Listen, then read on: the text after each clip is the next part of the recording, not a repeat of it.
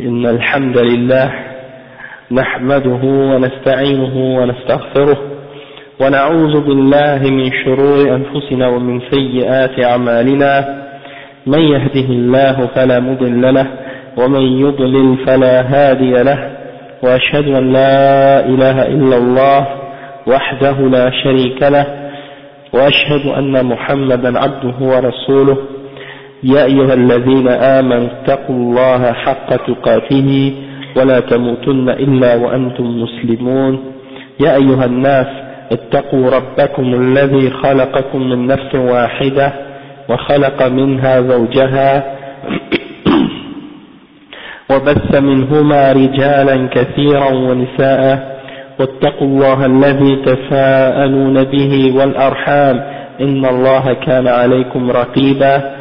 يا أيها الذين آمنوا اتقوا الله وقولوا قولا سديدا يصلح لكم أعمالكم ويغفر لكم ذنوبكم ومن يطع الله ورسوله فقد فاز فوزا عظيما وإن خير الكلام كلام الله وخير الهدي هدي محمد صلى الله عليه وسلم وإن شر الأمور محدثاتها وكل محدثة بدعة وكل بدعة ضلالة وكل ضلالة في النار أما بعد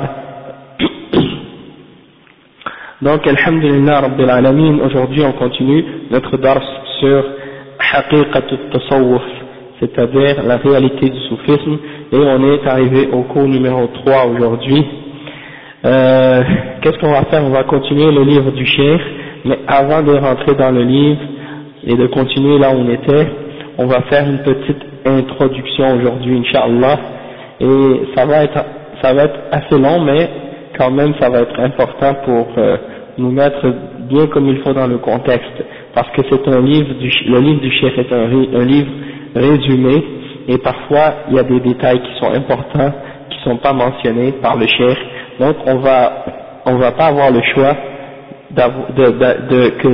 d'aller voir dans d'autres références pour mentionner des points importants pour avoir une bonne compréhension du sujet et pour faire comprendre clairement euh, les origines et le développement de cette tendance qu'on appelle le tasawwuf ou bien as pour être capable de clarifier les choses pour les musulmans. Donc, premièrement, un point qui est important à comprendre, qui est sunni? C'est qui, qui est le sunni? Parce que souvent, c'est une question qui revient, euh, on entend par exemple parler des, des, gens et on les entend parler de sunnis et on, ils disent qu'ils sont des sunnis. Et puis pourtant, yani, supposément, c'est à la base, c'est que les, les, les, gens qui sont sunnis sont un seul groupe, une seule jama'a. C'est pour ça qu'on les appelle Ahl sunnati wal jama'a, c'est-à-dire les gens de l'unité et euh, du, disons les gens de la sunna et de l'unité ou de l'union, hein, al-jama'a. Toutefois, on trouve que parmi les gens qui se disent sunnis, et parmi les sunnis, les gens qui se disent sunnites, on trouve qu'ils sont divisés en plein de groupes et en plein de sectes, alors c'est pas logique qu'ils soient tous sunnis. Et c'est de là que vient un des grands malentendus actuellement dans l'utilisation justement du terme sunni, ok, et que tu, quand tu demandes à quelqu'un est-ce que tu es sunni, et il dit oui je suis sunni, puis après il te dit mais je suis euh, par exemple dans par exemple l'ibada je suis soufi. Et euh, dans l'aqida je suis ash'ari. Hein, ou bien euh, maturidi. Ou bien il va dire il est par exemple mu'tazili ou bien d'une autre secte parmi les sectes, ou bien par exemple il fait partie des khawarij, hein, il fait le takfir des musulmans et des hukam, des dirigeants, et il se dit sunni. Et donc on va expliquer que en réalité, être sunnite ça veut dire quoi? Ça veut dire que tu, tu suis le Coran et la sunna selon la compréhension des sahaba, comme eux ils l'ont suivi, sans ajouter rien et sans enlever rien à la religion. Tu l'acceptes la religion telle qu'elle, telle qu'elle a été comprise par les premiers musulmans. Toutefois, il y, a des, innovations qui sont apparues par la suite, et des groupes qui sont apparus par la suite. En premier, il y a eu les Khawarij, après il y a eu les Shia, après il y a eu les Qadariya, après il y a eu les Mu'tazila, et il y a eu les Murji'a, et après il y a eu les Jahmiya, et après il y a eu les hein, d'autres groupes comme ça qui sont apparus, et après il y a eu les Asha'ira, et entre temps, et entre temps il y a eu les Soufis qui sont apparus dans cette période-là, dans les deux, environ 300 ans après la mort du professeur sallam, d'accord, 200, 300 ans, et peut-être un petit peu avant ça même, mais quand même, elle a, disons que le, le soufisme est sorti euh, au grand jour, bien plus tard après, vers les 400, 500, d'accord? Avant ça, c'était pratiqué, mais dans des petits cercles en privé et cachés, hein, c'était pas au grand jour, parce que ces gens-là se cachaient. Mais par la suite, c'est sorti et ça a commencé à se répandre. Et c'est surtout après la sortie de un personnage qu'on appelle Al-Hallaj. Et lui, c'est un des personnages les plus, disons, euh, marquants du soufisme parce que c'est lui qui est sorti euh, à Makkah et, euh, qui est monté sur la Kaaba et qui a crié Ana al-Haq, je suis la vérité, Laysa fil jubbati illallah, en disant il n'y a rien dans ce manteau excepté Allah. Donc il a clairement et ouvertement déclaré qu'il était Allah ou bien qu'il faisait un avec Allah. Et c'est la tendance qu'on appelle al-hulul ou bien wahdatul wujud etc. Donc le point pourquoi je commence en expliquant qui est sunni, c'est parce que c'est pour expliquer qu'en réalité, si tu veux vraiment être sunni, tu dois euh, quitter et abandonner et te désavouer et rejeter toute chose qui a été inventée après la mort du prophète sallallahu et qui ne faisait pas partie de la religion à l'époque des Sahaba. Tout ce qui a été rajouté par la suite, ça fait pas partie de la sunna et ça fait pas partie de l'islam. C'est donc une bid'ah. Et pour être un sunni, donc, tu dois rejeter toutes les bid'ah en entier. Même si tu, par exemple, tu dis, euh, je rejette toutes les bid'ah excepté une, alors tu n'es pas considéré comme étant un sunni si cette bid'ah est dans les fondements, hein, en particulier les fondements dans la et dans les principes de la religion.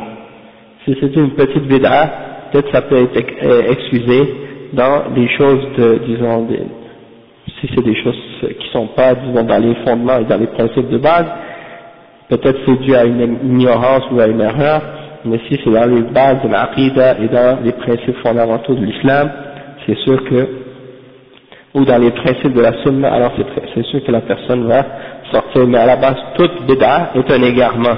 Et parfois, c'est les petites bid'a, justement, qui amènent à des grandes bid'a, et ça, on va le voir plus tard, Inch'Allah. Et un autre point, c'est que beaucoup des gens qui se prétendent, disons, faire partie des sunnis, d'être des sunnis, ou de faire partie de, de faire partie de Ahl Sunnati wal Yama'a, ils pensent que être partie de, faire partie de Ahl Sunnah wal Jama'a, ça se limite à faire partie des, quatre madhahib. Madhab al-Maliki, le madhab al-Hanafi, le madhab al-Shafi'i et le madhab al-Hanbali. Et il s'imagine que si tu suis un de ces quatre madhahib dans la façon de pratiquer l'islam, automatiquement tu es sunni. Alors que parmi les gens qui sont dans ces quatre madhahib, eh ben, il y a des gens qui ont toutes sortes de croyances et toutes sortes de pratiques qui sont contraires même aux principes et aux croyances de ceux qui ont, disons, qui sont à l'origine de ces écoles-là. D'accord? Parce que c'est vrai que l'imam, Abu Hanifa, l'imam euh, Malik ibn Anas, euh, Malik ibn Anas, l'imam Al-Shafi'i et l'imam Ahmad ibn Hanbal, tous ces quatre imams ainsi que les autres imams qui vivaient à leur époque et avant eux, ils étaient tous sur la même aqidah, c'est-à-dire la aqidah des salaf salih, la aqidah de Ahl Sunnati wal Jama'a et il n'y avait pas de distinction et de différence entre eux sur les questions fondamentales de la aqidah. Toutefois, ceux qui, ceux qui sont venus par la suite, des siècles après, quelques siècles après, eh bien certains d'entre eux qui se sont attribués à ces imams-là n'ont pas suivi les mêmes croyances et les mêmes principes que ces imams. ok? Par exemple, plusieurs d'entre les, les, les aujourd'hui, dans la ils sont Maturidiyya. Ils sont sur la de Abu Mansour al-Maturidi. Donc, ils ont contredit la voix de Abu Hanifa, qui était la position des salafs d'attribuer les attributs et de nier la ressemblance. Hein? Eux, ils font le ta'wil des attributs et ils font le tafwid. Et ils prétendent qu'ils sont sur le madhab de Abu Hanifa. Donc, c'est pas correct. C'est une contradiction. De même que les Malikis aujourd'hui ont contredit, beaucoup d'entre eux ont contredit la aqidah de l'imam Malik, parce que la plupart d'entre eux sont ash'ara dans l'aqidah.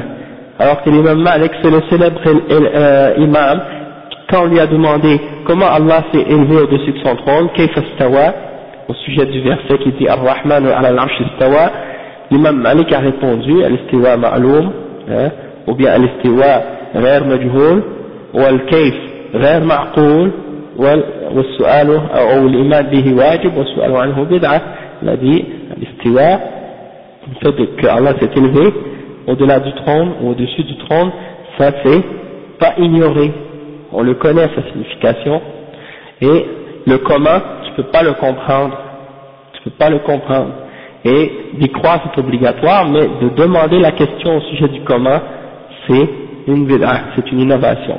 Donc cet imam, il était sur la voie des salafs dans l'aqidah et dans l'asma sifat et dans tous les aspects de, de l'aqidah. Toutefois, aujourd'hui, la plupart des malikiyas sont asha'ira. Et la raison pourquoi La raison pourquoi ils sont asha'ira, c'est parce qu'il y a un des gens qui venaient justement du Maroc, de cette région-là, parce qu'on sait que la plupart des gens du nord de l'Afrique et de l'Espagne à l'époque étaient malikiya par la suite. Pourquoi? Parce que justement, ce madhab-là s'était répandu dans cette région-là. Mais ils étaient tous sur la aqidah de l'imam Malik. Si vous retournez même au livre qui s'appelle Al-Risala de Ibn Zayd al-Qayrawani, un livre de fiqh, dans l'introduction, il affirme al-aqidah et il affirme, c'est-à-dire l'aqidah de Ahl Sunnah al Jama'a et l'aqidah des Salaf, et il affirme la, la croyance en al-istiwa, comme le, reste des Salaf. Toutefois, il y a un qui s'appelait euh, Muhammad ibn Tumart, hein, et lui, euh, il est allé étudier en Orient, et il a étudié avec Abu Hamid al-Ghazali. Et Abu Hamid al-Ghazali, c'est un soufi, c'est un ash'ari philosophe, hein, et il a été affecté par cette aqidah, sa aqidah à lui, et il est revenu par la suite au, nord de l'Afrique, et c'est là qu'il a imposé par la force sa aqidah. Et par la suite d'autres, si je ne me trompe pas c'est Abdul Halim ou Abdul Mu'min al-Qisi, par la suite qui a euh, propagé cette aqidah là, qui a fondé la dynastie qu'on appelle al-Muwahidoun au nord de l'Afrique et qui a imposé par la force yani, cette aqidah à tous les gens du nord de l'Afrique. Et toute personne qui refusait la aqidah de Ibn Tumart, automatiquement il était exécuté. Ok? Et euh, Ibn Tumart était un fanatique extrémiste. On il croyait que, que cet homme-là était infaillible et qu'il était al-Mahdi. D'accord? Donc, c'était basé à la base sur une exagération. Al-Mahdi, ça veut dire le bien guidé. Hein? Donc, il croyait que c'était, euh, disons, il y a un homme qui va venir vers la fin des temps, le prophète Hassan l'a annoncé, et celui-là, il va venir, il, c'est l'imam Mahdi.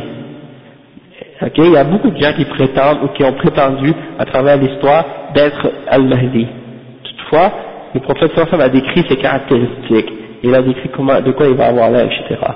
Donc là, je, pourquoi j'explique toute cette histoire à propos de Ibn Tomar, c'est pour vous expliquer comment cette aqidah s'est répandue parmi ces gens-là, parmi les Malikiyas. La même chose à propos de l'imam Shafi'i, on peut dire que la plupart des Shafi'iyas aujourd'hui sont des Ash'ara également, alors que l'imam euh, Shafi'i n'avait rien à voir avec ces gens-là, il était bien avant Abu al-Hassan al-Ash'ari, et il, était, rejetait toute forme de kalam, kalam, et il a même fait une fatwa, et il a dit, le, le, verdict que je donne au sujet des gens qui, qui étudient la philosophie et ces choses-là, au sujet de la religion, de, Dieu, qui parlent à propos de Dieu en se basant sur la philosophie, et la punition à leur sujet, c'est qu'on les fasse promener dans les, villages et dans les rues sur un âne, sur le dos d'un âne, et qu'on les frappe avec des, euh, des feuilles de palmier et des sandales, et qu'on écrive sur eux, voici la punition pour celui qui a abandonné le livre d'Allah. Ok? Et donc ça c'était la punition que l'imam Shafi'i avait déterminée pour les gens de Ilm al-Kalam et des gens de Bid'a. Et à la Sha'ira, il n'y a pas de doute que ce sont des gens de Ilm al-Kalam. Hein et euh, il y a beaucoup d'autres ulama qui ont euh, rejeté également les, les, les gens de Ilm al-Kalam. La plupart des imams ont averti contre Ilm al-Kalam, contre la philosophie et ces trucs-là, et de parler de Dieu avec ces euh, principes-là. Donc, l'imam al-Shafi'i, la même chose, donc il a été contre ça, et pourtant aujourd'hui, la plupart sont dans ce madhab. Ben, en fait, l'imam Abu, Hassan al-Ash'ari, le fondateur, disons, qui était à l'origine le fondateur de cette euh, aqidah, eh bien lui-même, il était shafi'i. Et c'est pour ça donc que par la suite, beaucoup d'entre les shafi'iyya sont devenus ash'ara par la suite. Bien que Abu Hassan al-Ash'ari lui-même, à la fin de sa vie, a rejeté cette croyance, et qu'il est revenu à la aqidah de Ahl Sunnah wal Jama'a, et qu'il a même écrit un livre, Al-Ibana, et euh, Maqalat al-Islamiyin, et dans ce, ces livres-là, il, clarifie sa position, qu'il revient à la aqidah de l'imam Ahmed, hein, mais ces gens-là ne peuvent rien entendre à ce sujet-là. Ils persistent à vouloir suivre sa période intermédiaire, hein, parce qu'il a été 40 ans dans la secte du Mu'tazila, puis il s'est repenti, il a été dans une période intermédiaire dans laquelle il suivait un philosophe ou un, disons un, comment on les appelle un, des ulama d'Ahlul Kalam à l'époque qui s'appelle Ibn Kullab. Donc il l'a suivi pendant un certain temps et il, affirmait, donc certains attributs et il rejetait d'autres. Et par la suite à la fin de sa vie il a fait tauba et il est revenu entièrement à la voie d'Ahlul Sunnati wal Jama'a et il a écrit donc Al-Ibana mais ceux qui le suivent aujourd'hui, qui se disent Asha'ara, suivent sa période intermédiaire quand il n'était pas encore sur la voie de l'imam Ahmad et sur la aqidah de Ahl Sunnah. Donc, euh, et la même chose pour les, bon là, en général les Hanabila, les gens qui suivent l'imam Ahmad, sont sur la voie de Ahl Sunnah wal Jama'a en ce qui concerne les noms et les attributs, parce que l'imam Ahmad c'est lui qui a eu à subir la fitna à propos de euh, la question du, la, Coran, est-ce que c'est la parole d'Allah, et qui s'est fait torturer par les Mu'tazila, hein, par euh, Al-Ma'moun et Al-Mu'tasim et euh, Al-Wafiq, par les trois khulafa qui ont été affectés par les Mu'tazila à leur époque, et il a donc eu affaire à ces gens-là, et c'est pour ça qu'on l'a appelé Imam ou Ahl Sunnah. Puis par la suite, il y a, euh, disons qu'il y a eu également l'imam Ahmed et euh, pardon l'imam Ahmed ibn Taymiyyah qui était lui-même un Hanbali et il y a eu l'imam également euh, Ibn Qayyim et d'autres qui étaient Hanabila qui ont tous été sur la aqidah des salaf donc ça a eu un, grand impact et ça fait en sorte que la plupart des Hanabila sont sur cette voie-là excepté qu'il y a eu parmi eux certains qui ont dévié à ce sujet-là et qui ont également suivi la voie des, des de Ahl Kalam. Toutefois ça c'est une minorité parmi eux. Alhamdulillah. Donc, pourquoi j'explique ça? C'est donc, comme je disais, euh, pourquoi j'explique tout ça en même temps? C'est parce que ces gens de Bédard, parmi les soufis aujourd'hui, ils se cachent derrière ces quatre mazahib. Et ils essaient de faire croire que eux, ils sont, euh, disons, les gens qui suivent euh, la sunna et qui, sont, qui font partie de Ahl Sunnah wal Jama'a, parce qu'ils prétendent, ils prétendent qu'ils suivent le mazhab. D'accord? Et en réalité, ils ont contredit les imams de ces quatre mazahib. Et ils se cachent derrière ces quatre imams pour essayer de se donner une certaine crédibilité hein, devant les gens, devant la masse. Et ils accusent les gens qui suivent la sunna et qui font partie de Ahl Sunnah wal Jama'a aujourd'hui, hein, qui sont salafis, hein, et qui suivent par exemple les ulama salafiyin, Hein, les ulama des salaf et ceux qui les ont suivis aujourd'hui, comme par exemple l'imam Ibn Taymiyyah, l'imam Muhammad Ibn Abdul Wahhab et les autres qui ont vécu avant eux, depuis le temps de, de, ah, depuis même, parce qu'on sait que même l'imam Abu Hanifa, l'imam Malik, l'imam Shafi'i, l'imam Ahmad, sont tous des salafis eux aussi, hein, et ceux qui ont été leurs chouurs, c'était des salafis également. Ils n'ont pas dit aux gens, suivez mon madhab, soyez sur mon madhab, soyez maliki, soyez shafi'i, ils n'ont jamais dit ça. Ils ont dit seulement aux gens, suivez le dalil, suivez la preuve. Donc, yani, c'est juste pour expliquer que ces gens-là, ils prétendent qu'ils sont derrière ces imams, alors qu'en réalité, les imams sont innocents de ces gens-là. Donc, une fois ayant, ayant compris ce point, là on peut passer à euh, yani, un peu sur la définition qu'on a donnée la dernière fois au sujet des tasawwuf et des mutasawwifa. Ok?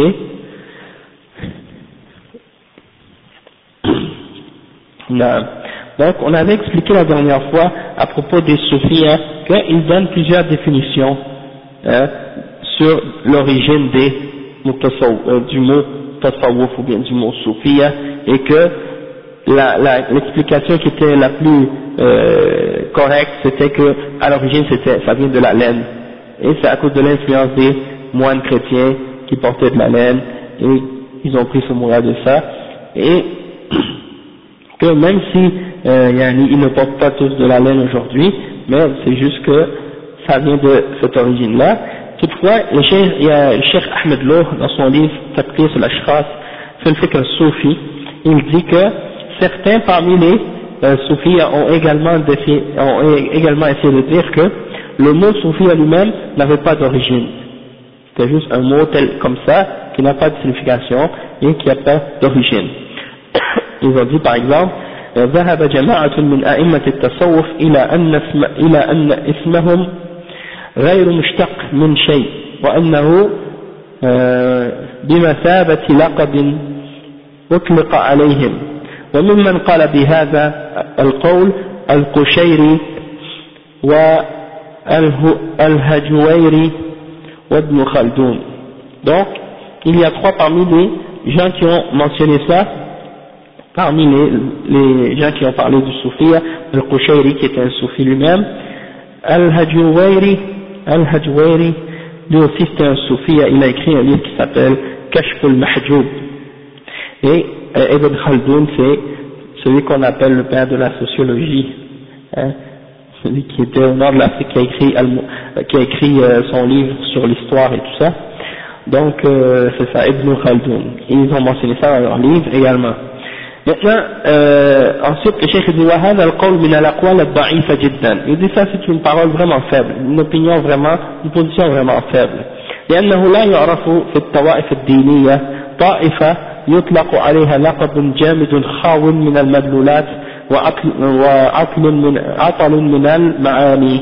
C'est-à-dire, il dit parmi les, euh, les, tous les groupes et les sectes, les groupes religieux qui existent, parmi les musulmans, il n'y en a aucun qui ont un nom qui est un nom comme ça sans aucune signification, qui n'a pas aucune indication ou aucune signification, euh, aucun sens. Donc ils ont tous un lien avec un sens, ils sont tous extraits ou tirés de quelque chose. Et le chef dit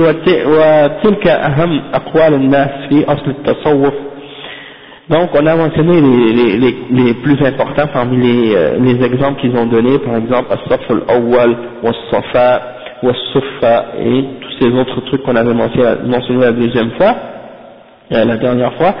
Maintenant, le chef dit وهنا سؤال قد يطرحه بعض النابهين وهو لماذا نجد هذا الاختلاف الاختلاف الكثير حتى في مرجع اسم هذه الطائفة ولا نجد مثله مثلا في أصل اشتقاق اسم الشيعة والأشعرية والقدرية والخوارج.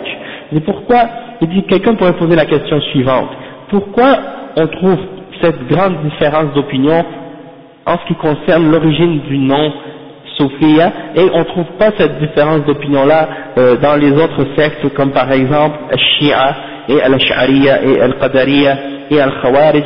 On connaît leur signification puis on sait leur origine. Mais quand ça arrive au Sophia eh ben on dirait qu'il y a plein de différences d'opinion pourquoi c'est comme ça le cheikh dit al-jawab أن, أن أولئك لهم مذاهب صريحة ومناهج واضحة واضحة المعالم وأصول نشأتهم وضبطها التاريخ بشكل واضح donc il dit la réponse pour ça c'est que ces sectes là dont on a mentionné sont euh, disons clairs ils ont des règles et des principes qui sont clairs et bien euh, explicites et donc ils, sont, euh, ils ont des principes bien clarifiés, bien euh, connus.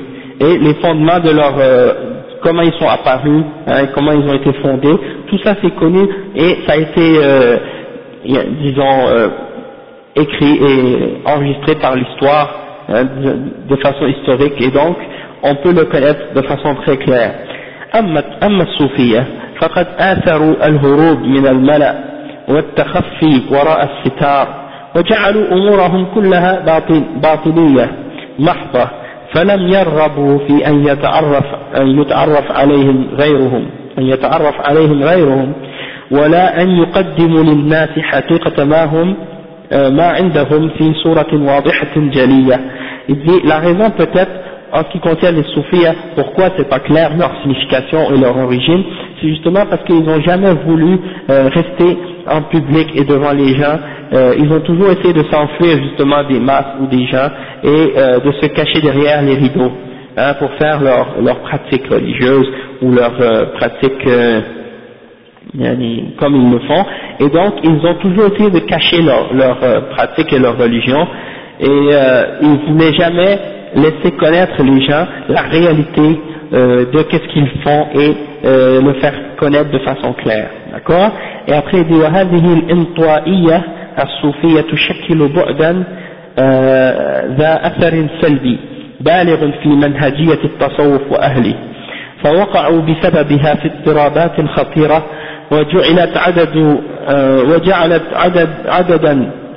وجعلت عددا من المتصوفة يقرر أن أن التصوف ليس له ضوابط ولا حدود وأنه خاضع لكل ما يضيفه إليه المتصوفة من طقوس وتعاليم donc il dit que cette tendance-là qu'on qu a remarqué chez les soufis, ça a eu un impact et un effet vraiment négatif sur, disons, la méthodologie soufiste et sur les gens qui le pratiquent, et à cause de ça, ils sont rentrés dans toutes sortes de conflits, euh, et beaucoup d'entre les soufis sont même allés jusqu'à dire que euh, le soufisme n'a pas de principe clair et n'a pas de limite, et il est, disons, soumis à tout ce que quelqu'un déciderait de lui euh, attribuer et y rajouter, hein, quelqu'un voudrait y rajouter quelque chose de principe ou d'enseignement, eh bien c'est comme si c'est libre et puis c'est ouvert. Quelqu'un peut rajouter et enlever ce qu'il veut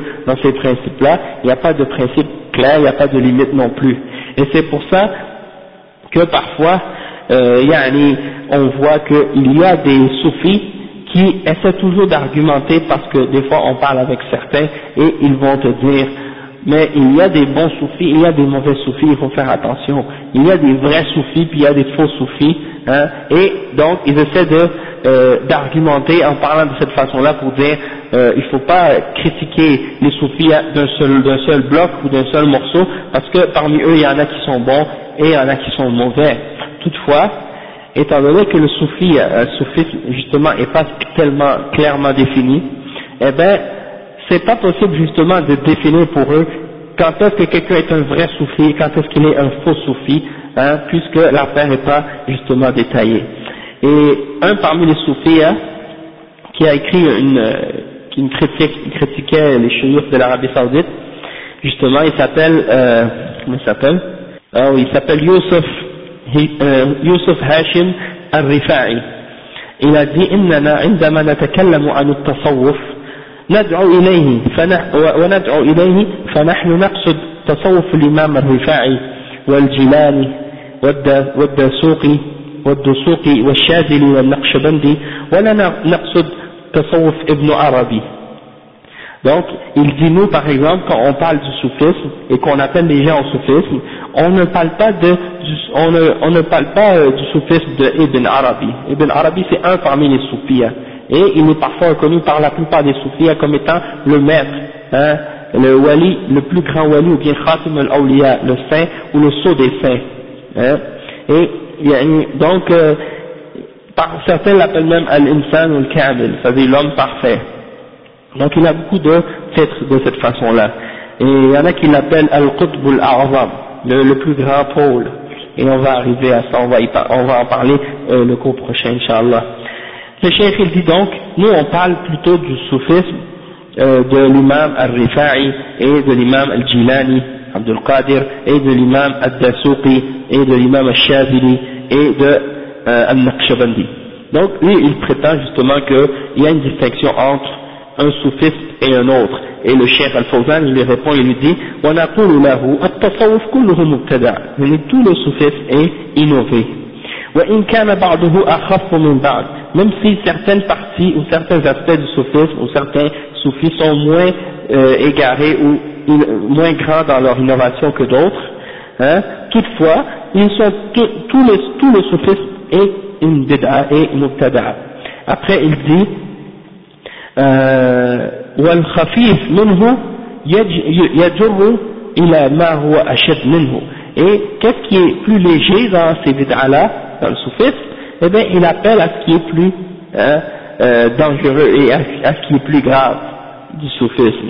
Donc ça veut dire, wa alaykum salam donc ça veut dire que même si une bid'a dans le soufisme n'est pas très, est pas, euh, est pas euh, au même niveau que certaines autres bid'as qui sont plus graves, mais quand même, elle peut amener justement à une bid'a qui est plus grave qu'une autre.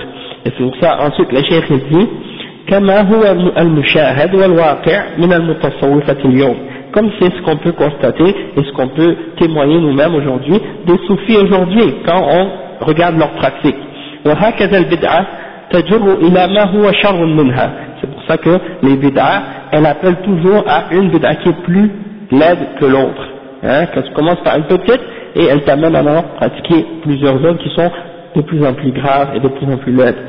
وقد قال النبي صلى الله عليه وسلم عليكم بسنتي وسنة الخلفاء الراشدين من بعدي عضوا عليها بالنواجذ وإياكم ومحدثات الأمور. فإن كل محدثة بدعة فإن كل بدعة ضلالة والتصوف محدث في الدين فهو ضلال وشر. Donc le cheikh il dit que euh, le, le prophète a dit je vous incite donc tous à, à suivre ma sunna et la sunna de mes successeurs bien guidés après moi et et mordez dedans avec vos molaires et prenez garde à toute invention dans la religion car toute invention dans la religion est une égarement, est une innovation et, et c'est un égarement. Et donc le cheikh dit que le, le soufisme, donc, c'est une innovation dans la religion et donc il est un égarement et il est tout mal, mauvais. Ensuite, le, le soufi, euh, Hisham euh, ou Hashim al-Rifa'i il dit, Youssef euh, al-Rifa'i il dit, وقوله وهل إذا تصوف المسلم السني أصبح مجرما là on voit encore une fois cette mauvaise conception de ce que j'ai parlé au début en parlant du sunni. Ok Il dit et si le soufiste, le musulman, et si le musulman sunni devient soufi, est-ce qu'il devient un criminel? Et donc pour lui, dans sa tête, quelqu'un peut être sunni et soufi en même temps. C'est-à-dire tu peux être sunni et mubtadi' en même temps. Et justement d'être sunni, c'est de ne pas être mubtadi' et de ne pas faire de bid'ah. Donc comment tu peux être sunni et être mubtadi' en même temps? C'est une contradiction. Donc comment il peut dire al-muslim al-sunni il a tasawwaf Et s'il devient soufi. C'est une contradiction. Quand il devient soufi, il quitte la sunna. Hein il sort de l'exemple et des limites de la sunna. C'est pour ça que c'est une contradiction. Et est-ce qu'il devient un criminel, mujrim, hein, dans le sens islamique, criminel dans le sens islamique, comme Allah il l'utilise dans le Coran Hein, c'est-à-dire quelqu'un qui désobéit aux lois d'Allah subhanahu wa ta'ala. Et le cheikh il dit, أقول نعم من تصوف فقد ابتدع ومن ابتدع كان مجرما il dit oui il devient et s'il devient soufi il, il, a, il a fait une bid'a et s'il a fait une bid'a il devient un criminel un mujrim والسني إذا تصوف لم يبقى سنيا بل يكون بدعيا et il dit et le sunni s'il devient soufi, il ne reste plus sunni, il devient bid'i, il devient c'est-à-dire quelqu'un qui est dans la bid'a, n'est plus sur la sunna. et ça c'est une conception que beaucoup de gens n'ont pas compris aujourd'hui parce qu'ils s'imaginent que la seule chose qui te fait sortir de la sunna c'est si tu deviens chiite. Parce qu'ils s'imaginent qu'il y a juste deux sectes, les sunnites et les chiites. Si t'es pas, pas chiite, t'es sunnite automatiquement. Même si t'es mu'tazili, ou ash'ari, ou soufi, ou naqshbandi, ou tijani, ou n'importe quelle autre tariqa. Hein, et ça c'est faux. Pour être sunni, il faut rejeter toutes ces bid'ah en entier. Et là tu restes sunni. Mais, shia, il n'y a pas de différence du fait que tu dis tu es chi'i, ou tu es mu'tazili, ou tu es qadiri, ou tu es euh, murji, ou euh, khariji, ou yani soufi, tout ça c'est égal. Un chiite et un soufi, c'est les deux qui sont en dehors de la sunna également. Et ce n'est pas seulement les chiites qui sont en dehors de la sunna, c'est tous les mubtadi'ah en entier qui sont en dehors de la sunna. Et c'est pas nécessaire d'avoir 10 bid'ah pour sortir de la sunna, mais une seule bid'ah ça suffit. Dans l'aqid, une seule bid'ah ça suffit pour sortir de la sunna. Dans l'aqid et dans les fondements de usul sunna. D'accord? Non. Naqshbandi, Naqshbandi, oui, c'est des soufis. Mais j'ai mentionné ça comme exemple. Sinon, il y a, on va voir tout à l'heure euh, les différentes turuq y a les différents noms. Ok, on, va, on va revenir à ça, Inch'Allah. Naam. Ah, ok, Adjib, Adjib, subhanallah. Est-ce que tu es allé voir à l'intérieur Ok, eh, c'est comme, ça c'est grave, oui, c'est vrai, parce que, oui, un espace, un espace spécial pour le dhikr, c'est ça.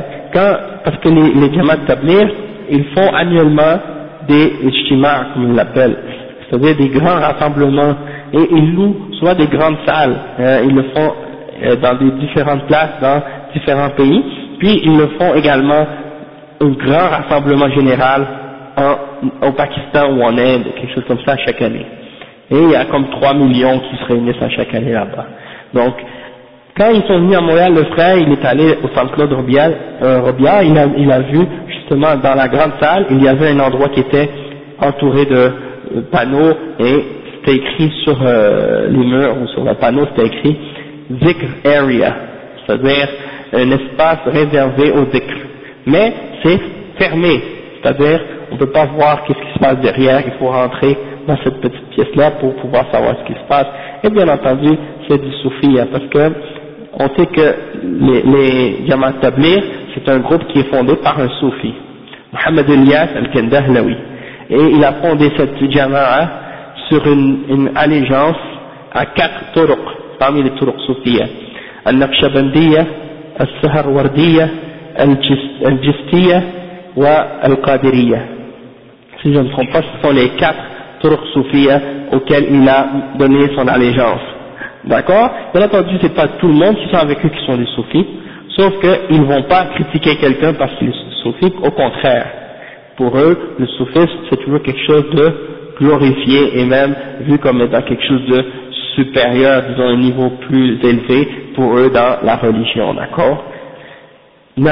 Donc le Cheikh Al-Fawzan, on revient à ce qu'il a dit, il a dit donc que quand quelqu'un devient soufi, il quitte la sunna, il n'est plus sunni, il est bid'i.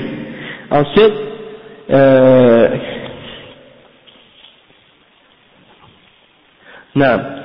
Il y, a un autre, il y a un autre point ici qu'il mentionne, il dit, euh, euh, Youssef Hashim al-Rifa'i, il dit قوله هم يقولون إن الصوفية بدعة فهل كان في عهد النبي صلى الله عليه وسلم سلفي وبناء على ذلك فالسلفية بدعة كذا يقول donc le cheikh il dit ok eux ils disent que le soufisme c'est une bid'a est-ce que au temps du prophète Mohammed sallallahu alayhi wa sallam il y avait des salafis et donc on pourrait dire aussi que la salafia c'est aussi une bid'a et donc le cheikh il dit كذا يقول ويغالط والجواب السلف هم السابقون من هذه الأمة قال تعالى والسابقون الأولون من المهاجرين والأنصار والذين اتبعوهم بإحسان رضي الله عنهم ورضوا عنهم.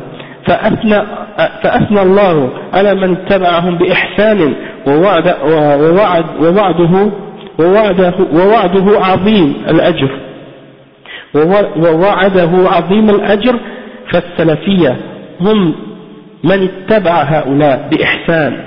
donc le cheikh il dit en réponse. Il dit voilà ce qu'il a dit. Et il s'est trompé à ce sujet là il fait une grave erreur hein, en disant que euh, on peut comparer ça à, à, à Salafiyya et que donc Salafiyya serait une bid'a également. Et il y en a beaucoup parmi en passant il y en a beaucoup qui répètent cette, cette, euh, cette parole là sans comprendre en réalité. Yani ils disent ah ben si vous dites que les soufis c'est une bid'a alors les salafis aussi sont une, si vous dites que les soufis c'est une bid'a alors salafis aussi c'est une bid'a euh, parce que ça n'existait pas au temps du prophète sallallahu alayhi wa et, le cheikh il dit les salafs ce sont eux yani les sahaba. Les salafs ce sont les sahaba c'est le prophète sallallahu alayhi wa et les sahaba. Donc est-ce qu'il existait au temps du prophète sallallahu alayhi wa bien sûr il existait puisque ce sont eux les salafs. C'est eux qu'on suit. Et Allah subhanahu wa ta'ala, il nous a ordonné de les suivre. Il nous a ordonné de les suivre dans le Coran. Et Allah subhanahu wa ta'ala, il dit donc que les salafs, ce sont les, les gens qui ont précédé dans cette umma. Il cite le verset dans Surah Tawbah qui dit السابقون الأولون من المهاجرين والأنصار والذين اتبعوهم بإحسان رضي الله عنهم ورضوا عنه c'est-à-dire le verset ça dit les tout premiers qui ont précédé parmi dans la foi, dans la foi yani, parmi les muhajirin. Les muhajirin c'est qui C'est les premiers musulmans qui ont cru quand ils étaient à Mecca, ok? Et puis ensuite qui ont fait le hijra, qui sont partis à Médine. Wal Ansar, Al Ansar c'est qui? C'est les croyants qui ont cru de la ville de Médine, les premiers musulmans parmi les gens qui ont cru à Médine. Hein? Donc ceux-là, Allah il dit et ceux qui les ont suivis d'une bonne façon ou en bien, hein? ceux qui les ont suivis. Donc ça veut dire c'est une obligation de les suivre également, parce que Allah les a glorifiés ceux, il a glorifié les muhajirin et les ansar, ce sont les sahaba, et en plus ceux qui les ont suivis, et il dit juste après ça, radiyallahu anhum wa radu c'est-à-dire Allah est satisfait d'eux. Hein? Et eux sont satisfaits d'Allah donc ça veut dire est-ce qu'il y a des gens sur la terre ou dans, parmi les musulmans que tu peux dire avec certitude qu'Allah est satisfait d'eux autre que les sahaba? Non.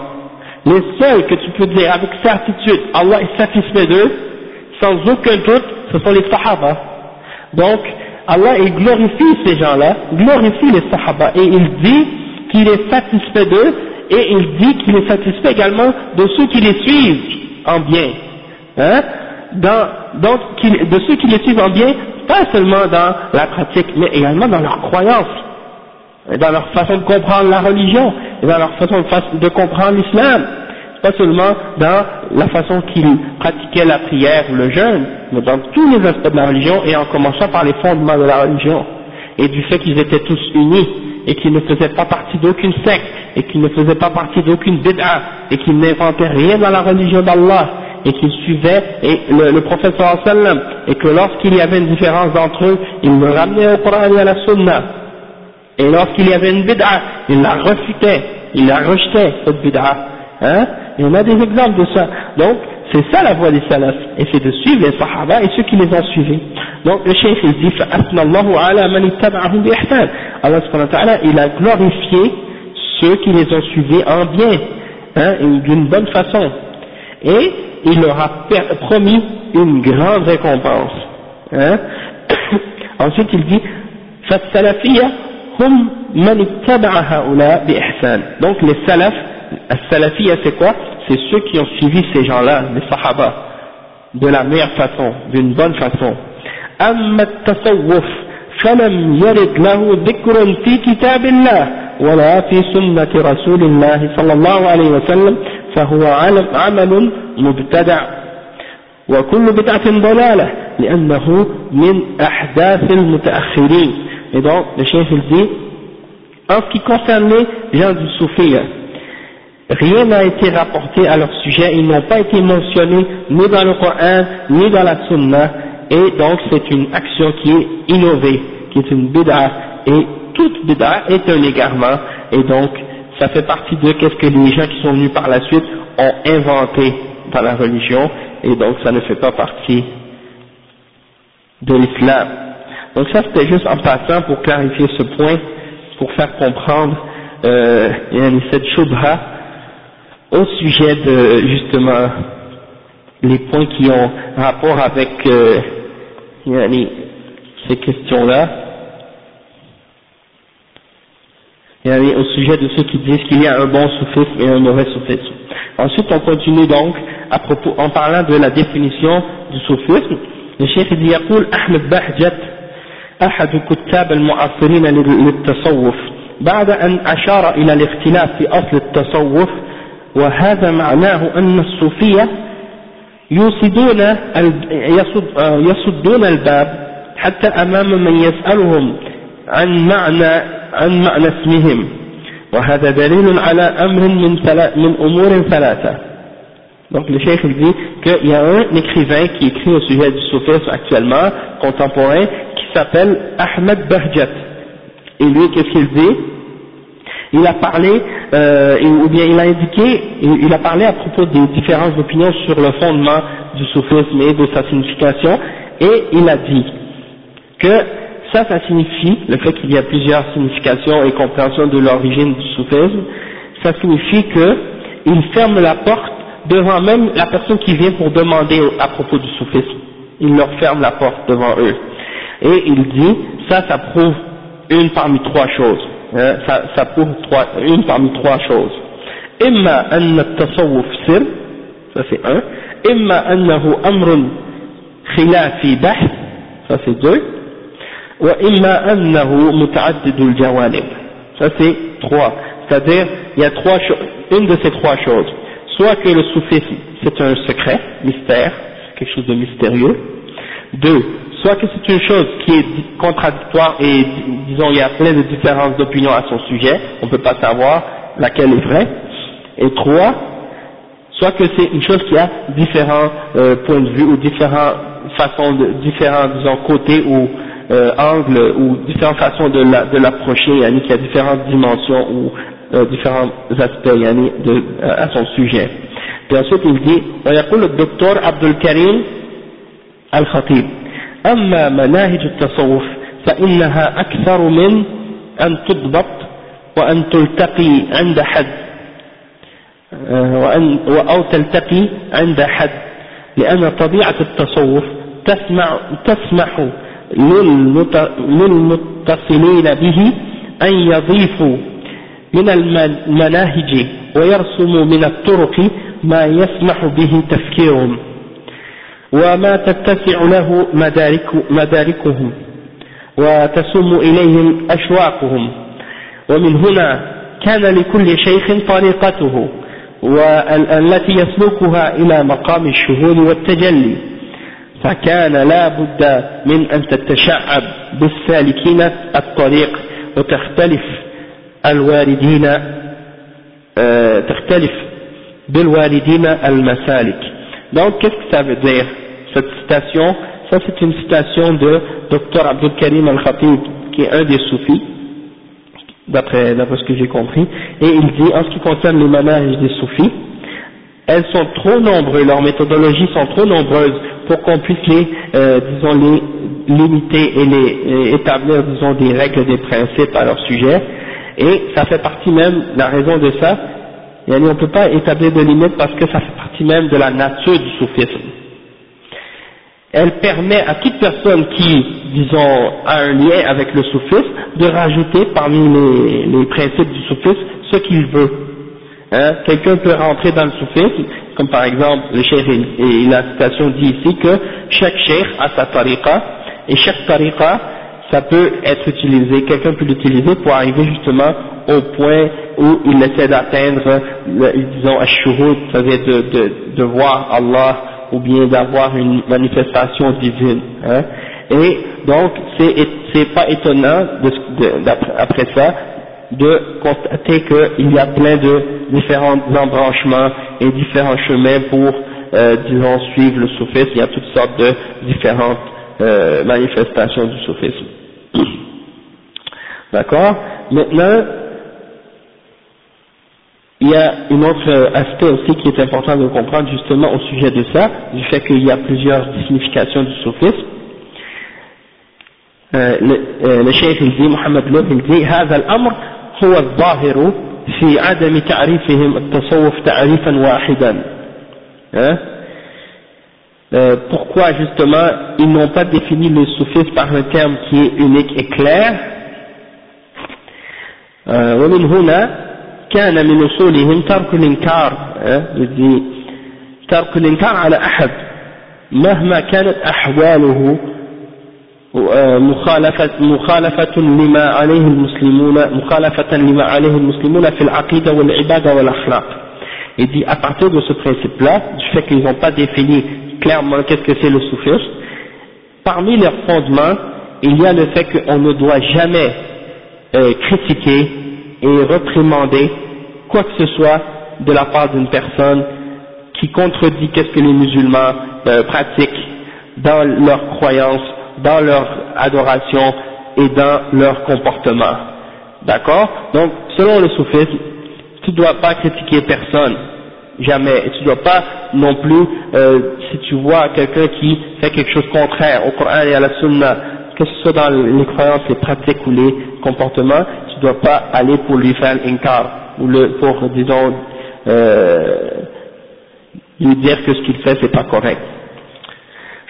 قال رجل لسهل ابن عبد الله التستري من أصحب من الطوائف قال عليك بالصوفية فإنهم لا يستكثرون ولا يستنكرون شيئا ولكل فعل عندهم تأويل فهم يعذرونك على كل حال Ça c'est une citation qui est euh, attribué à Sahl ibn Abdullah at-Tusturi euh, d'un livre qui s'appelle At-Ta'arruf li madhhabi ahl al-tasawwuf il dit euh, qui dois-je suivre ou avec qui dois-je qui dois-je prendre comme compagnon parmi les différents groupes?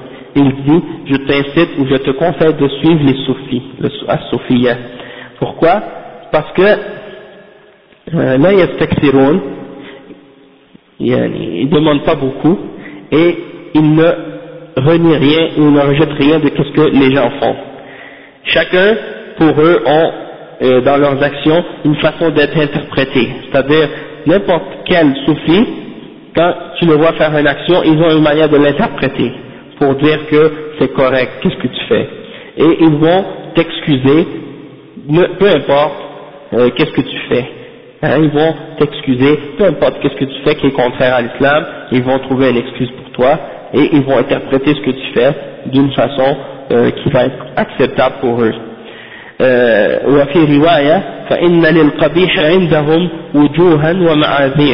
c'est-à-dire pour eux ou chez eux les soufis même les choses qui sont laides eh ben elle a un point de vue hein, d'être acceptée puis il y a une façon de l'excuser hein.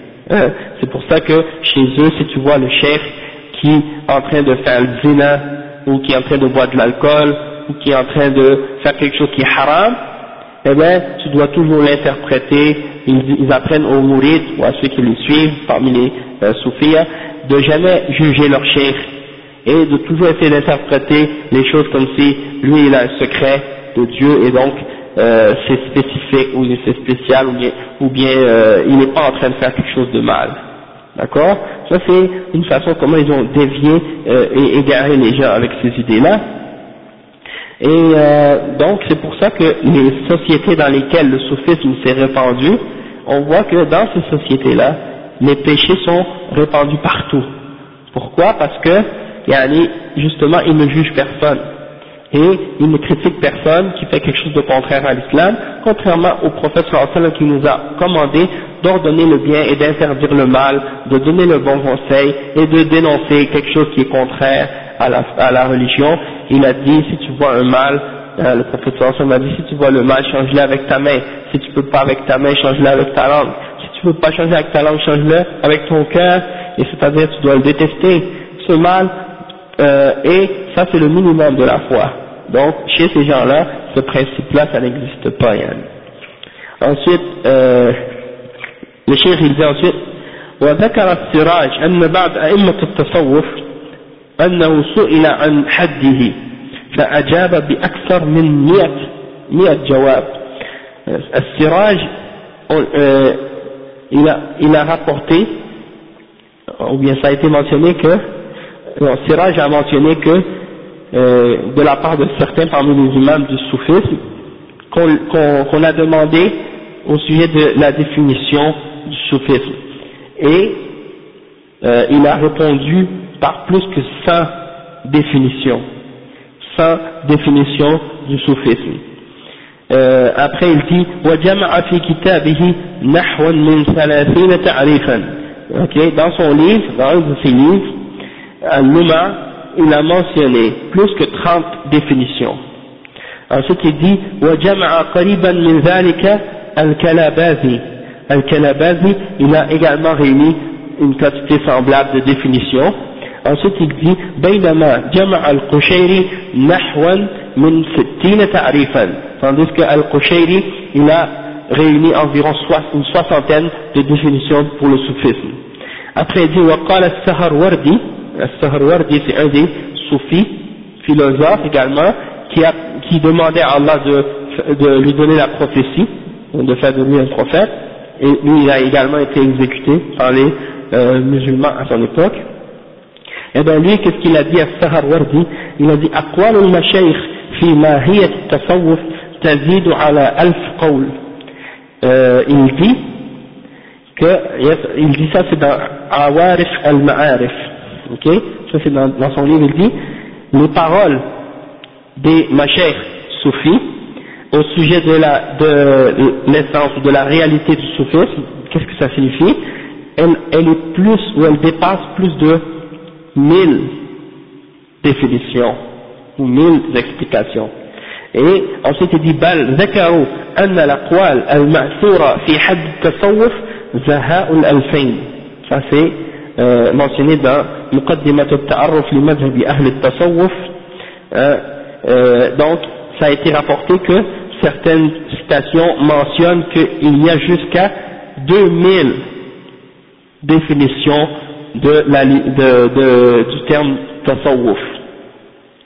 Donc il y en a un paquet de définitions différentes du tasawwuf et donc yani, la raison pourquoi il y en a tant, c'est comme on a dit tout à l'heure, ils veulent toujours rester euh, mystérieux et cachés, ils ne veulent pas justement que les gens connaissent qu'est-ce qu'ils sont, d'accord, pour justement euh, permettre le, rester dans l'anonymat, disons, la, rester caché, et pour que personne en réalité les critique. Parce qu'ils savent que leurs croyances sont en contradiction avec le Coran et la Sunna, et si justement trop de gens sont au courant de ça, eh bien, ils vont se faire euh, critiquer et bombarder de tous les côtés. D'accord? Donc euh, maintenant, on va parler de d'un autre aspect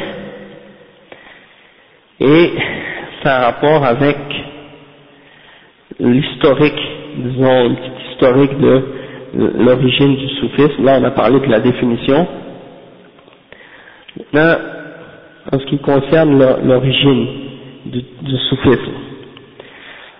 وعليكم السلام ورحمة الله وبركاته اختلف العلماء في تاريخ نشأة التصوف il y a une différence d'opinion ça c'est tiré dans un livre qui s'appelle At-Tijaniyya دراسة لأهم عقائد التجانية ça c'est un livre qui est une étude qui a été faite sur le tijanisme ou la tariqa tijaniya écrit par le docteur Ali ibn Muhammad al-Dakhilullah donc lui il dit à la page 28 il dit que la naissance du soufisme اختلف العلماء في تاريخ نشأة التصوف il y a une différence au sujet de la naissance du soufisme فقال أبو النصر السراج إن أول نشأته كانت في في في الجاهلية قبل الإسلام Abu Nasr dit que elle est née avant l'islam dans la jahiliya ok et euh, comme on a dit la dernière fois dans, le deuxième cours si je ne me trompe pas euh, que en fait il y a des même dans le premier peut-être il y a des sources euh, qui sont présentes du soufisme dans d'autres religions également donc c'est vrai que euh, existait probablement bien avant l'islam, mais que, yani, disons que euh, il a été introduit par la suite dans l'islam. Mais selon, selon euh, cette citation-là, c'était dans la Jahiliya.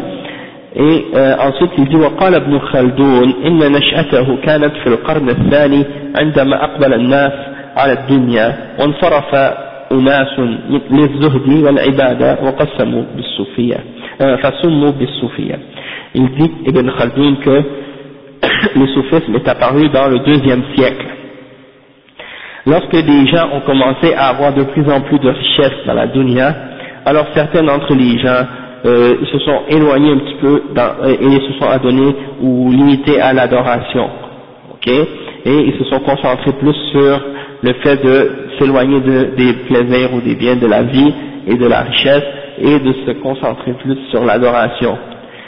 Ok Et ensuite il dit وذهب الإمام ابن الجوزي إلى أن نشأة التصوف كان قبل سنة 200 أي في أواخر القرن الثاني. Donc euh, Ibn al-Jawzi dans son livre Talbis Iblis, en passant Talbis Iblis ça veut dire les, les ruses du shaitan ou les ruses d'Iblis et dans son livre, la plus grande partie de son livre, c'est une critique du soufisme. C'est une critique du soufisme. Parce qu'on sait que certains parmi les soufis essaient d'attribuer le soufisme aux sahaba, et ils disent que les premiers soufis sont les sahaba, alors que c'est faux. le soufisme n'existait même pas à leur époque. Et certains parmi les soufis ont écrit des livres, et ils mentionnent dans les noms des soufis le, nom de certains des sahaba.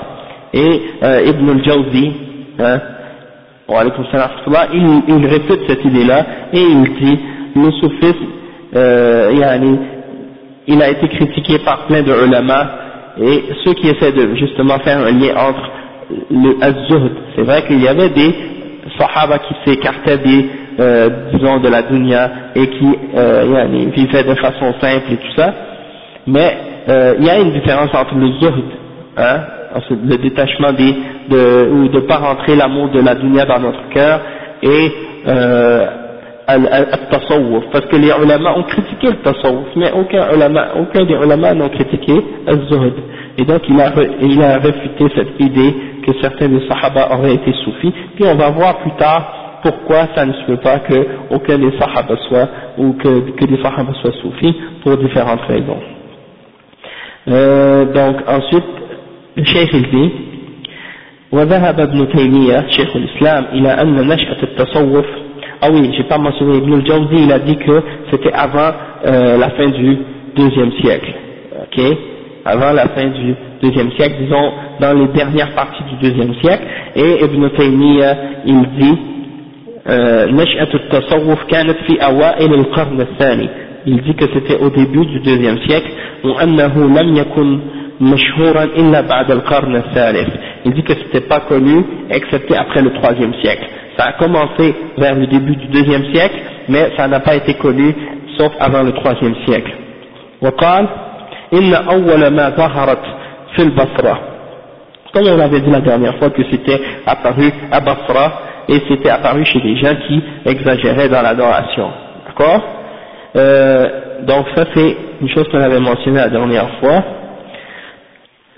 il y a un, un, un petit livre ici qui s'appelle I'sar al-Tawhid Yahkim al-Wafan al-Soufiyya dans ce livre-là on retrouve ici un petit résumé de, également de la naissance du soufisme إذ والمطلع على الحركة الصوفية من أول نشأتها حين إلى حين ظهورها العلني على على ذلك النحو يجد أن أساطين الفكر الصوفي جميعهم في القرنين الثالث والرابع الهجري كانوا من الفرس c'est-à-dire qu'au tout début du, de l'origine de la naissance du soufisme quand elle, et quand elle a jusqu'à ce qu'elle commence à apparaître de façon claire eh ben on trouve que la plupart des plus grands penseurs soufistes et les plus, les plus grands qui ont développé cette pensée là euh, ils faisaient partie des Perses.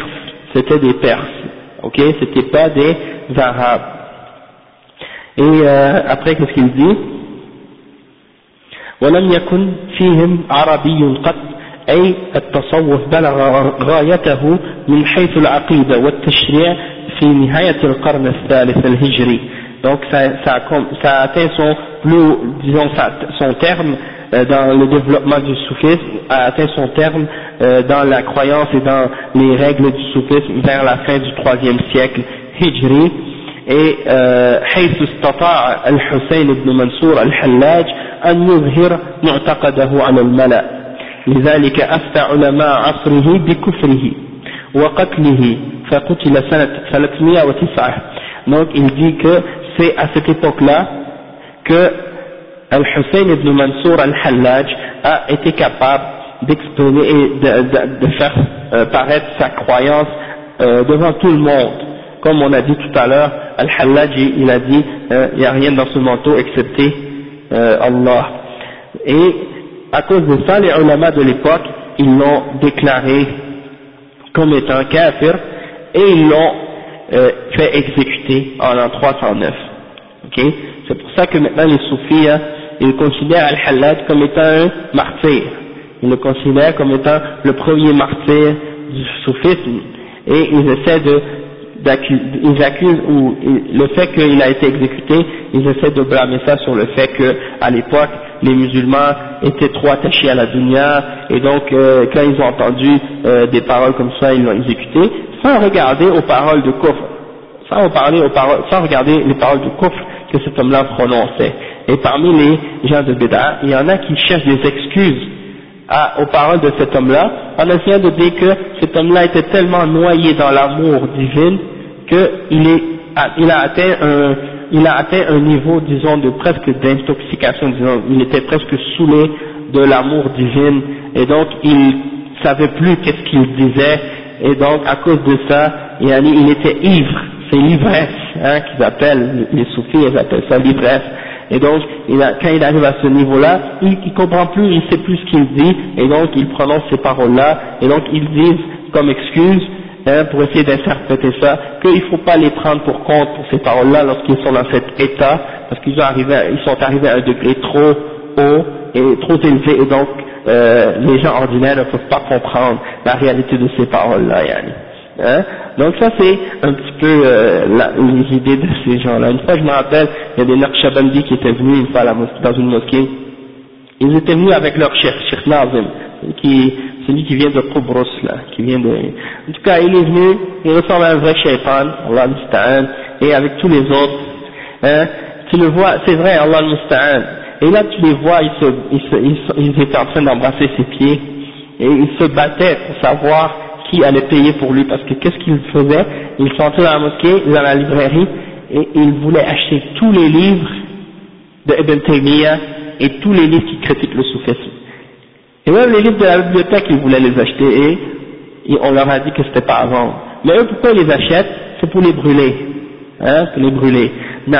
Donc, qu'est-ce qu'ils ont fait? Ils sont rentrés, et là, ils, étaient en train de se battre pour savoir qui va payer pour le chef. ok? Et là, moi j'étais là, j'étais assis, bien entendu j'étais jeune à l'époque, euh, et puis euh, je j'ai demandé à l'un d'entre eux qui était un Canadien converti, j'ai demandé euh, qu'est-ce que ça veut dire le soufisme? Et là il m'a répondu, il m'a dit c'est de se noyer dans l'amour divin de, de dans l'amour de Dieu, c'est ça, il m'a répondu de cette façon-là. Donc comme j'ai dit tout à l'heure, ils ont des milliers de façons d'expliquer euh, qu'est-ce que c'est le soufisme. Et ça, c'était une de ces explications-là. Et, et yani, euh, comme on va voir la semaine prochaine également, c'est que ces gens-là, ils mentionnent toutes sortes de, de mensonges, mais je vais, je vais laisser ça pour la semaine prochaine, Inch'Allah. Ah non, les, les, les, chrétiens vont parler d'amour, mais ils vont pas définir ça comme de cette façon-là spécifiquement. C'était Soubaïl ibn Ayyab, euh, qui disait, je mange avec le juif, je mange avec, avec un chrétien, mais je mange pas avec le mubtadi'. Et, et certains parmi les, les salafs ont dit, je préférerais avoir comme voisin les porcs et les singes que d'avoir comme voisin des gens de Bédard. Hein? Ça c'est fort. Ça c'est à quel point les salafs détestaient les gens de Bédard. C'est pas juste une petite affaire là, ils détestaient de dégoût puis d'une haine incroyable. Ils voulaient même pas s'asseoir avec eux, même pas parler avec eux. Et ça, les gens d'aujourd'hui, euh, ils comprennent pas parce qu'on leur a pas enseigné ça. Ils connaissent pas la position des salafs envers les jeunes bid'ah. S'ils le connaissaient, on verrait que la situation ne serait pas telle qu'elle est aujourd'hui. D'accord? Aujourd'hui, c'est comme, non, on est tous musulmans, on dit la ilaha illallah, c'est fini.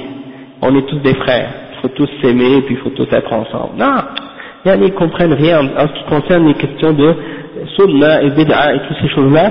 Pour eux, c'est comme tout ensemble. Et si tu, s'ils t'entendent critiquer les, les, gens, parmi les gens de bid'a, et là, ils il s'imaginent, ah, lui, il n'a pas un bon akhlaq. Il n'a pas un bon akhlaq parce qu'il parle contre les gens de bid'a et il les insulte ou il dit des choses mauvaises contre eux. Hein? Alors qu'ils ne comprennent pas que d'agir de, comme ça, de cette façon-là, envers ces gens-là, ça fait partie même de l'islam. D'accord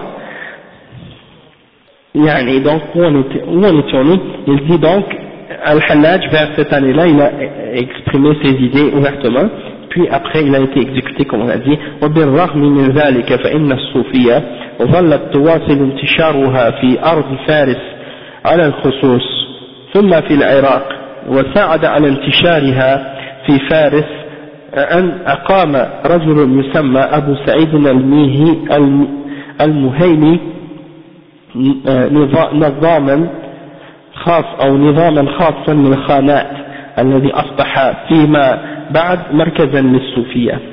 وقلده في ذلك عامة رجال التصوف ومن هنا نشأت في منتصف القرن الرابع الهجري بدايات طرق الصوفية التي سرعان ما انتشرت في العراق ومصر والمغرب donc il dit que euh, yani, par la suite malgré que cet homme-là euh, Al-Hallaj a été exécuté euh, yani, elle a continué à se répandre le soufisme a continué à se répandre en particulier en Perse et euh, euh, en particulier en Perse et en Irak par la suite puis qu'est-ce qui a aidé au fait que qu'est-ce qui a aidé à sa propagation c'est que euh, yani, en Perse, euh, il y a eu un homme qui s'appelait Abu Saïd al-Muhayni, et lui, qu'est-ce qu'il a établi? Il a établi, disons, le premier couvent, euh, le premier monastère soufi, hein, qu'on appelle euh, Khanat ou bien euh, Zawiya, ou bien d'autres, par d'autres termes également. C'est comme des monastères,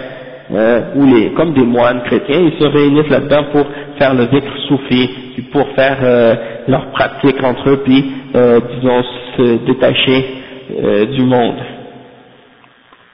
Donc, euh, yani, et donc à partir de ce moment-là, c'est lui qui a établi, disons, la première, euh, la première zawiya, et qu'est-ce qui est arrivé par la suite, c'est que euh, d'autres ont suivi son exemple et ont commencé à établir des, euh, des couvents ou des monastères de ce, genre-là un peu partout euh, dans le monde musulman par la suite, et c'est là que, disons, a commencé vers, euh, vers euh, le milieu du quatrième siècle Hijri, les différentes turuq soufis, les différentes, euh, comment ils appellent, confréries en français, confréries, hein, les différentes turuq, les voies soufis. Ok? Donc ça, ça nous amène à parler euh, des, des turuq. Maintenant, Inch'Allah,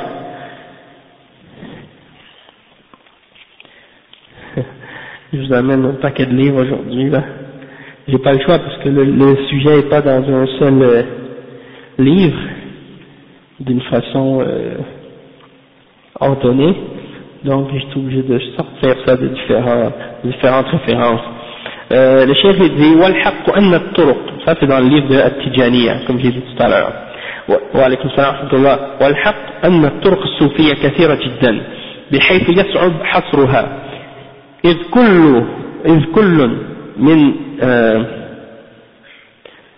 من أن له أن يبتدع طريقا آه فعل واسمها باسمه وسماها باسمه نعم فعل وسماها باسمه أو اسم قبيلته أو عشيرته donc il dit c'est difficile de délimiter ou de calculer, de, de, de dénombrer le nombre exact de Turuq Soufia.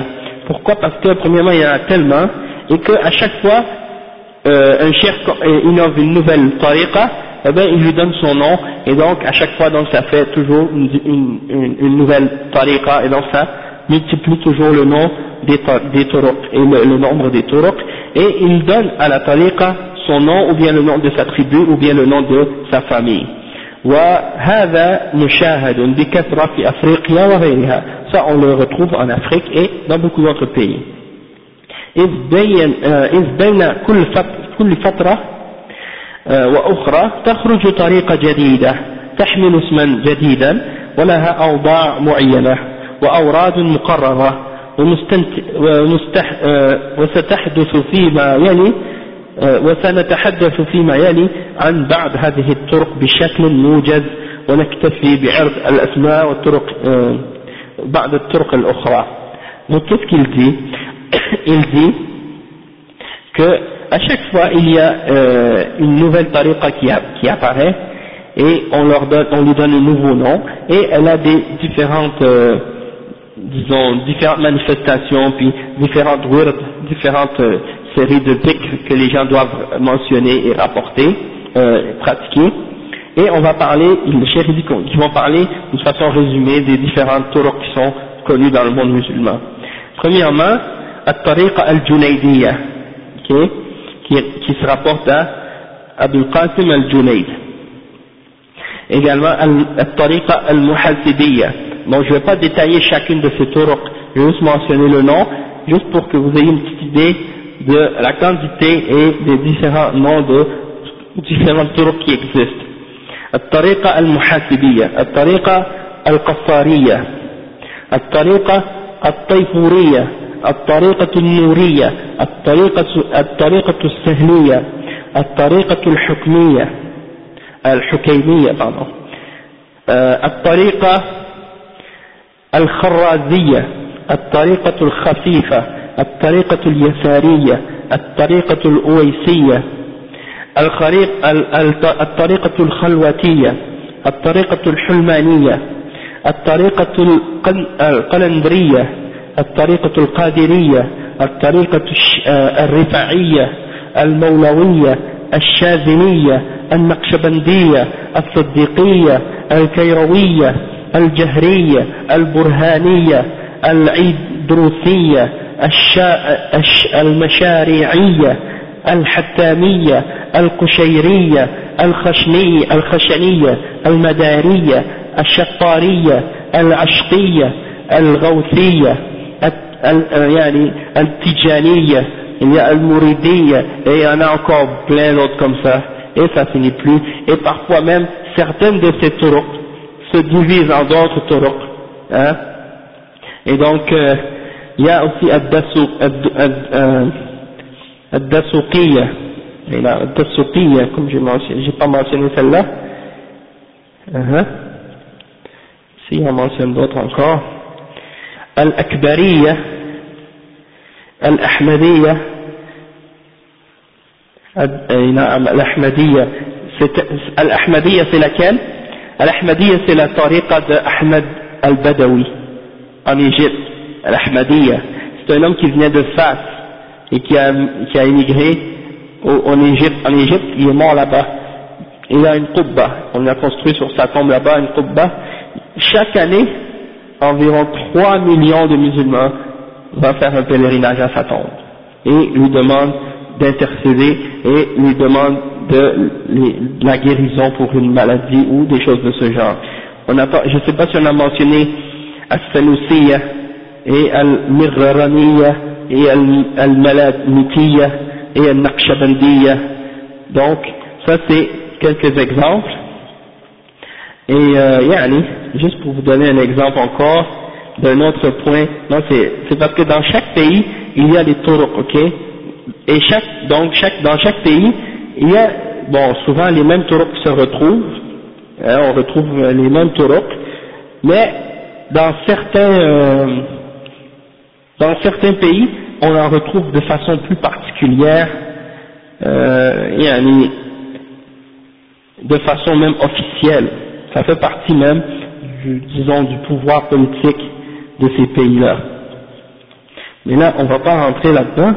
Je voulais juste vous donner l'exemple de l'Égypte, juste, pour vous donner cet exemple-là, parce que c'est un des pays où il y a une plus grande, une plus forte présence, présence alaykum salam du soufisme. Euh, ok, Moyen-Orient, soyez, c'est ça, c'est ici. Moyen-Orient arabe. Ok, je l'ai, c'est ici, je pense.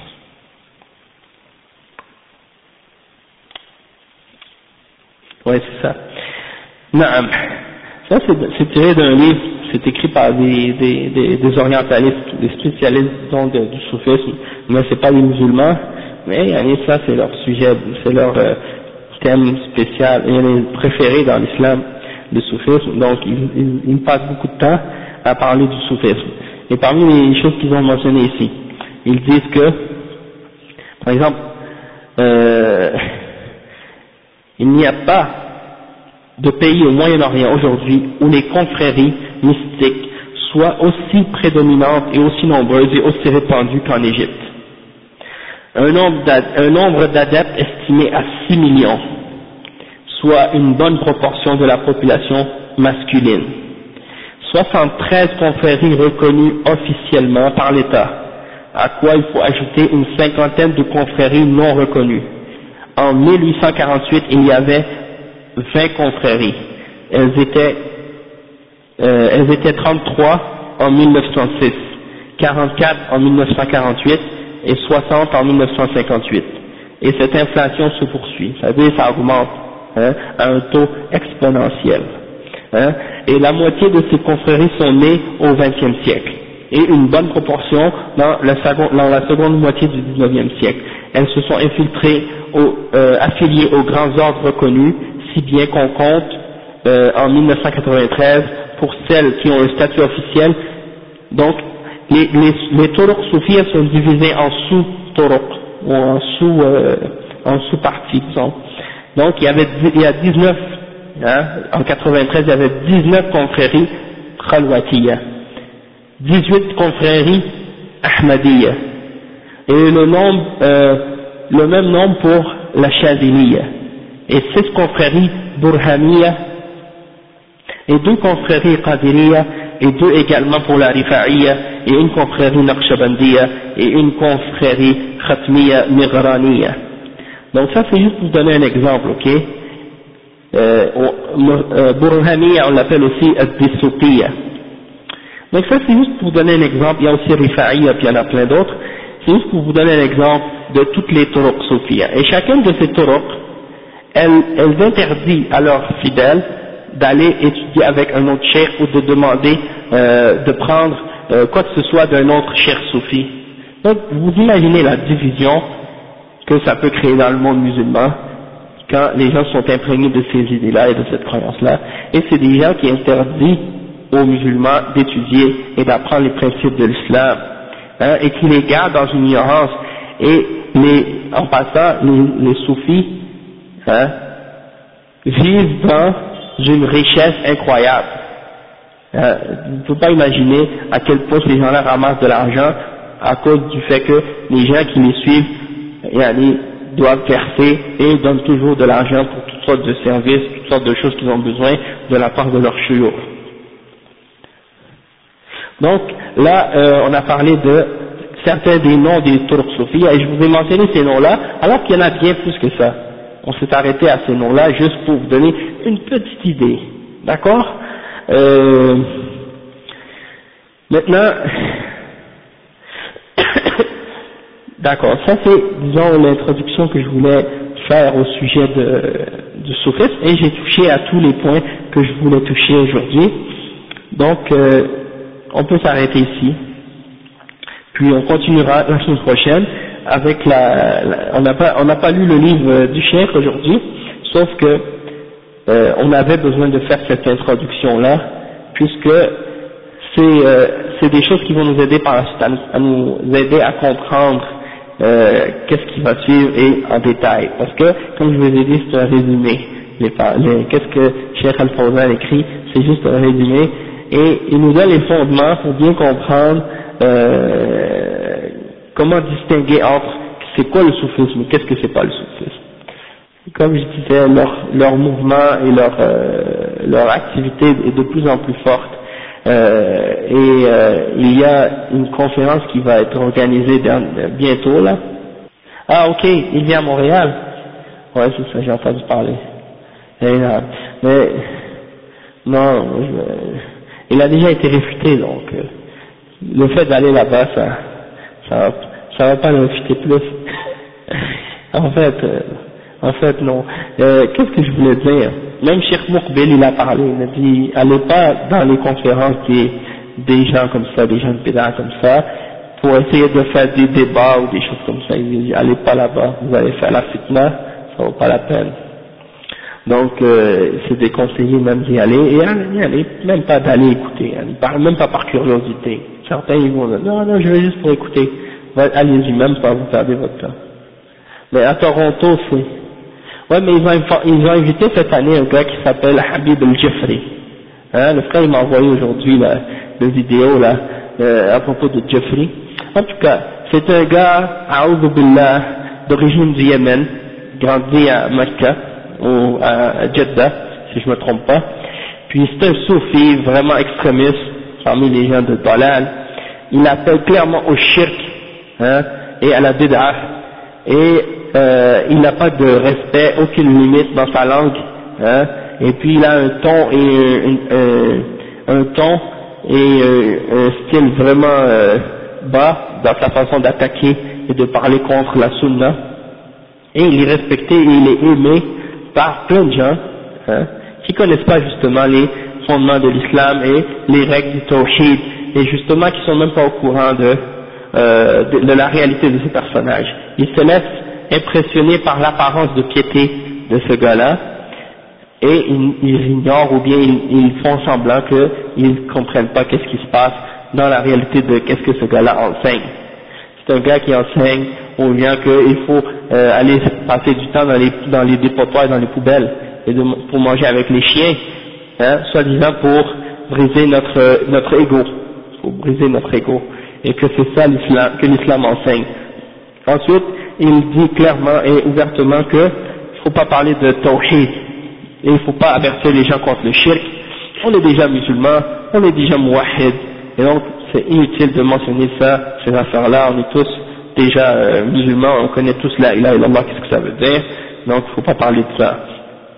Également, qu'est-ce qu'il fait? Quand il veut prouver son point, il va mentionner un hadith, et le hadith va être même pas, y a, y a, le hadith c'est même pas, euh, il n'y a même pas de fondement, il n'a même pas d'isnad, c'est même pas un hadith, il est mawdo, fabriqué, et il le mentionne comme si c'était un hadith authentique, pour essayer de défendre sa position. Et bien entendu, il s'adresse à des ignorants, en général.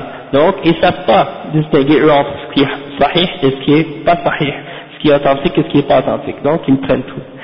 Et des fois, c'est des hadiths authentiques, ils les déclarent daïf. D'accord Donc, ils, ils, ils, passent, ils se basent sur ces idées et ils défendent ces idées de cette façon-là. Donc, on va y revenir à ça de toute façon, ça fait partie de notre prochain cours, Inch'Allah. Il est invité par Isma, par ces gens-là. Donc, on sait que c'est des Ikhwan. Puis les gens des ils invitent tout le monde. Hein toutes les gens de Bid'a, Tariq, Tariq Souaidan, euh, Tariq Ramadani, euh, et l'autre là, comment s'appelle, euh, Jeffrey.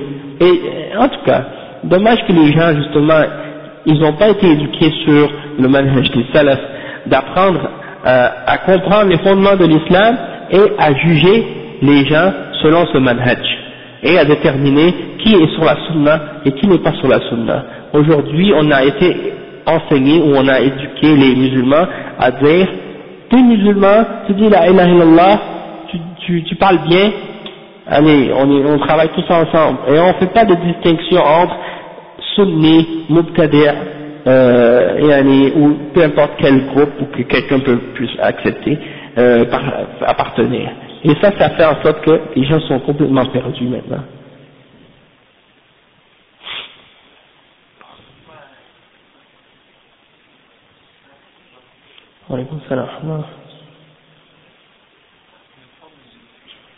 Ne dis pas à quelqu'un tu n'es pas musulman.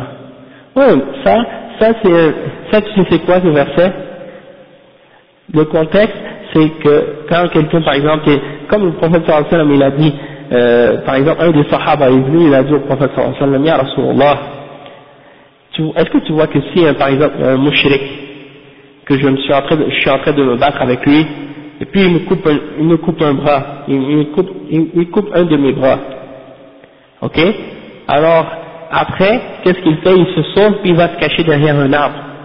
Et là, moi, je le suis, et là, pendant que je suis en train d'essayer de l'attraper derrière l'arbre, il dit « Ashhadu an la ilaha ashhadu anna Muhammad Rasulullah » Est-ce que je peux le tuer, ya Rasulullah?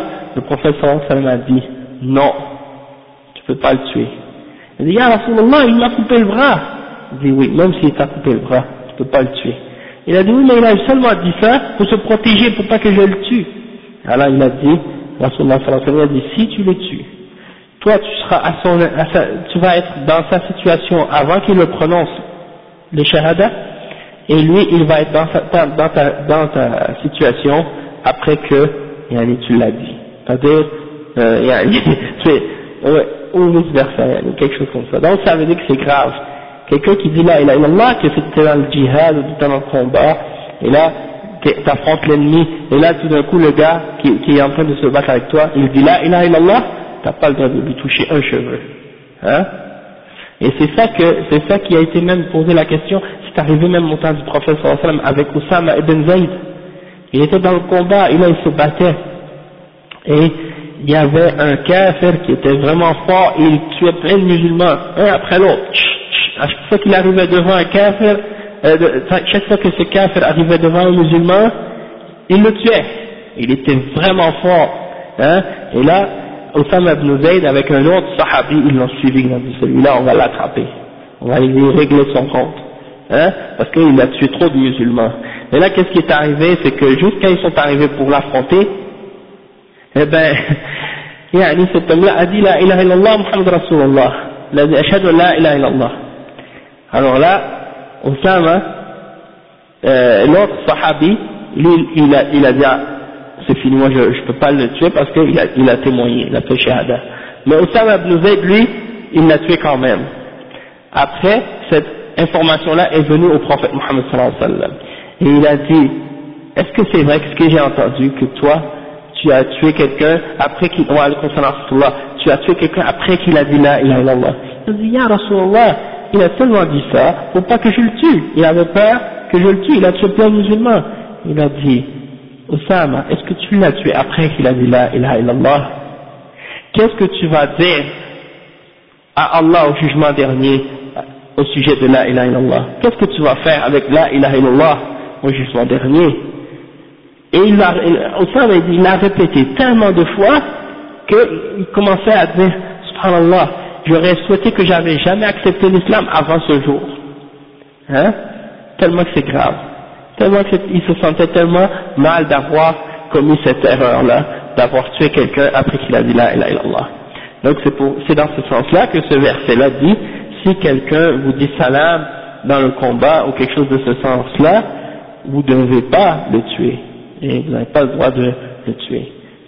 Peu importe quelle parole qu'il peut dire, qui peut donner l'impression que la personne veut accepter l'islam, c'est accepté. Les mouchriquins au temps du prophète sallam, il ne disait pas j'accepte l'islam, il disait sabautu. Sabautu. Qu'est-ce que ça veut dire sabautu Ça veut dire j'abandonne ma religion.